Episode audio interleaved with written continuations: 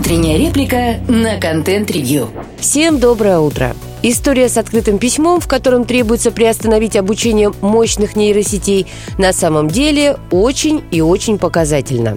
Вот появилась новость, мол, технология таит в себе столь серьезную опасность, что вынудила аж тысячу ученых написать открытое обращение. И даже такой энтузиаст, как Илон Маск, проникся текстом и поставил свою подпись. Нормальная человеческая реакция на такое письмо – это любопытство. Что же там такое вдруг обнаружилось? Открываем текст, и первое, что видим, это большую кнопку «Добавить подпись» и счетчик этих самых подписей что уже наводит на подозрение. Далее следует текст объемом примерно 3800 знаков. Он слегка стилизован под научную публикацию и даже декорирован ссылками. Смысл текста прост – Бурное развитие нейросетей непонятно к чему может привести. Это вызывает тревогу, поэтому срочно нужно ввести ограничительную меру, которая, в отличие от угроз, сформулирована весьма конкретно. Нужно минимум на полгода приостановить обучение нейросетей более мощных, чем GPT-4. То есть, потратив 2-3 минуты, вы понимаете, что авторы текста требуют приостановить развитие вполне конкретного коммерческого продукта. Конечно, если вы хоть немного знакомы с ситуацией на рынке. Сейчас система более мощная, чем GPT-4, это следующая версия GPT. Конкуренты не поспевают за ней, и самым серьезным препятствием у них на пути являются не алгоритмы или дефицит вычислительных мощностей. Наиболее затратным является обучение таких гигантских систем, которые требуют специально подготовленных данных и времени. И пока этот разрыв сохраняется, OpenAI активно захватывают рынок. Все предельно просто. То есть беглого прочтения первоисточника достаточно для того, чтобы не постить безумные тексты о том, какая угроза нависла над цивилизацией. Но даже если вы далеки от рынка, то дочитав текст, вы увидите подписантов. Ту самую тысячу ученых. И буквально сразу заметите, что людей из отрасли там не так, чтобы много. К примеру, уже подпись номер 52 принадлежит магистранту чешского вуза.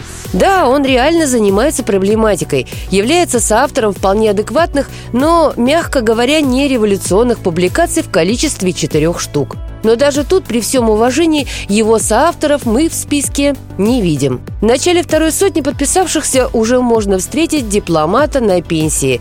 В третьей сотне появляется самоучка. Это не метафора, буквально человек так подписался. И далее по нарастающей, вплоть до обеспокоенных граждан. То есть, опять же, буквально, кто-то подписался как concerned citizen. Тысячи ученых требуют, да, и тут уже можно остановиться и не вспоминать историю взаимоотношений Маска и OpenAI, или тот факт, что сайт, где опубликовано это письмо, принадлежит некоммерческой организации, основанной на грант того же самого Маска.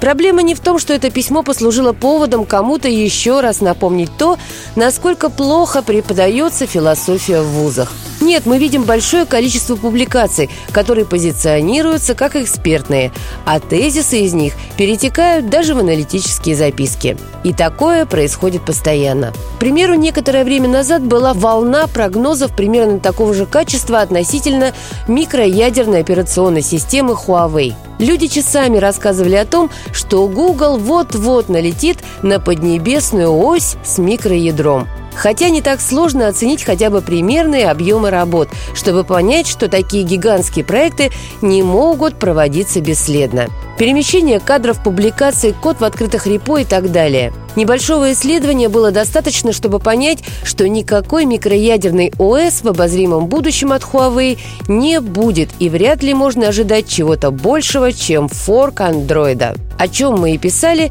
еще в 2019 году. Альтернативные же прогнозы подкреплялись аргументами в стиле «я геополитик, я так вижу».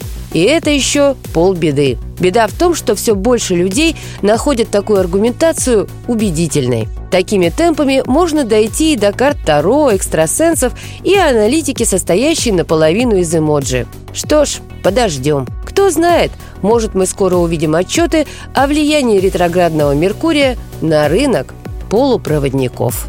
Слушайте наши подкасты на Яндекс Музыке, во ВКонтакте, Google и Apple подкастах. Всем хорошего дня. Пока-пока.